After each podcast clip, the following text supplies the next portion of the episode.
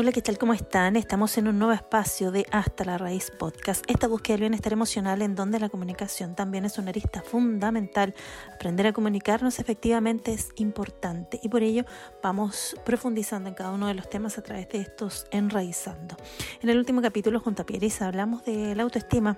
Sabemos que el ser humano es un ser social por naturaleza y nuestra forma de ser influye de manera significativa a la hora de conectar con otras personas, algo en lo que la autoestima juega un rol fundamental fundamental. La autoestima es la apreciación o valoración que cada uno de nosotros tiene sobre sí mismo. Esto influye prácticamente en cada aspecto de la vida o toma de decisión que realizamos y por supuesto en la forma en la que nos relacionamos e interactuamos con el resto de las personas en la sociedad. Aunque esa autopercepción puede verse alterada por muchos y diferentes factores, querernos a nosotros mismos, aprender a amar nuestro cuerpo, reconocer nuestros defectos, así como nuestras virtudes, que deberemos potenciar y fortalecer para convertirnos en eh, mejores personas y mejorar nuestra carta de presentación, es necesario también prosperar en el ámbito social. La comunicación y la autoestima están muy relacionadas, existe una relación muy significativa entre hablar en público y la autoconfianza. La forma en que nos expresamos y la manera de comunicarnos que utilizamos está muy determinada por nuestra autoestima. Dependiendo si nos sentimos bien o mal con nosotros mismos, nos comunicaremos con mayor o menor confianza. Según tenga usted autoestima alta o baja, se comunicará de una forma u otra con el mundo.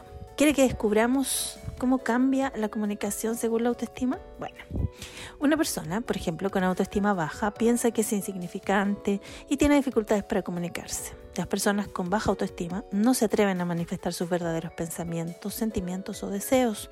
Suelen utilizar una comunicación poco directa, dando muchas vueltas a las cosas que quieren decir. La comunicación con ellos suele ser complicada porque no se obtiene una retroalimentación o feedback adecuado. En el trabajo suelen tener problemas de comunicación con sus compañeros o sus jefaturas, suelen sentirse frustrados porque no son capaces de mantener una comunicación fluida y se culpan por aquello. A la vez pueden adoptar un tipo de comunicación pasiva, como pueden optar por una agresiva, porque les cuesta hacer valer su opinión. Entonces, o ceden terreno, como que otras veces pretenden conquistar por la fuerza. No confían en ellos mismos y tanto se rinden y no afrontan los problemas que pueden surgir en una conversación y se callan. Como al contrario, se enfrentan de manera desmesurada y sin mediar lógica. Por el contrario, las personas con alta autoestima utilizan una comunicación fluida, con un lenguaje amplio y seguro, que busca la participación del resto de las personas presentes y la retroalimentación o feedback.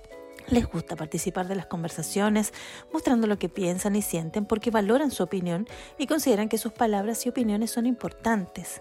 Utilizan un lenguaje directo y dirigen la conversación hacia los aspectos de los que quieren hablar, sin dejarse llevar por la opinión de los demás tienen fe en sus palabras y saben transmitir.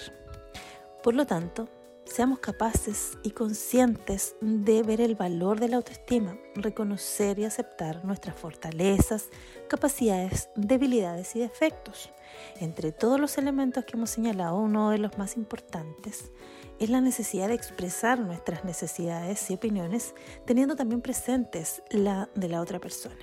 Para que exista una escucha por parte del receptor, porque muchas veces oímos pero no escuchamos, cuando manifestamos nuestra opinión o nuestra posición puede resultar de ayuda la siguiente recomendación, el me to me. ¿A qué nos referimos con esto?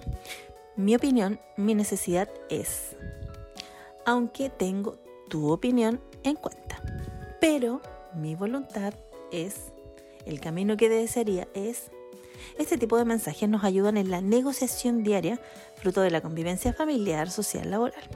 Pero ¿qué otros aspectos podemos tener en cuenta en este acto de negociación cuando nos comunicamos? Bueno, cuando hablamos de negociar dentro de la comunicación efectiva nos referimos a no perder de vista qué necesitamos y al mismo tiempo empatizar con la necesidad del otro. Todo ello con el objetivo de conseguir un tira y afloja pero que sea funcional, un ir y venir de información que preserve el bienestar e intereses de ambos. En la interacción diaria, esta necesidad se pone continuamente de manifiesto. Para negociar, debemos entender que el éxito no es conseguir aquello que yo quiero, sino sentir que ambos hemos aportado y el resultado final nos beneficia en ciertos aspectos esperados. En toda negociación se pierde algo y se gana algo. Entender este acto justamente como un perder para ganar nos anima a expresar, a escuchar, compartir e intercambiar con el objetivo de convivir mejor. Revisa cómo está tu autoestima. ¿Está alta? ¿Está baja? ¿Te quieres con tus luces y tus sombras? A veces nos cuesta un poquito. Es parte de lo que quería compartir con ustedes en este Enraizando. Recuerde seguir nuestro podcast. Nos encuentras en Spotify, en Apple Podcast y otras aplicaciones también parecidas. Y nos puedes ver y oír en YouTube y también nos puedes seguir en Instagram hasta la raíz.podcast. Que estén muy bien. Chau, chau.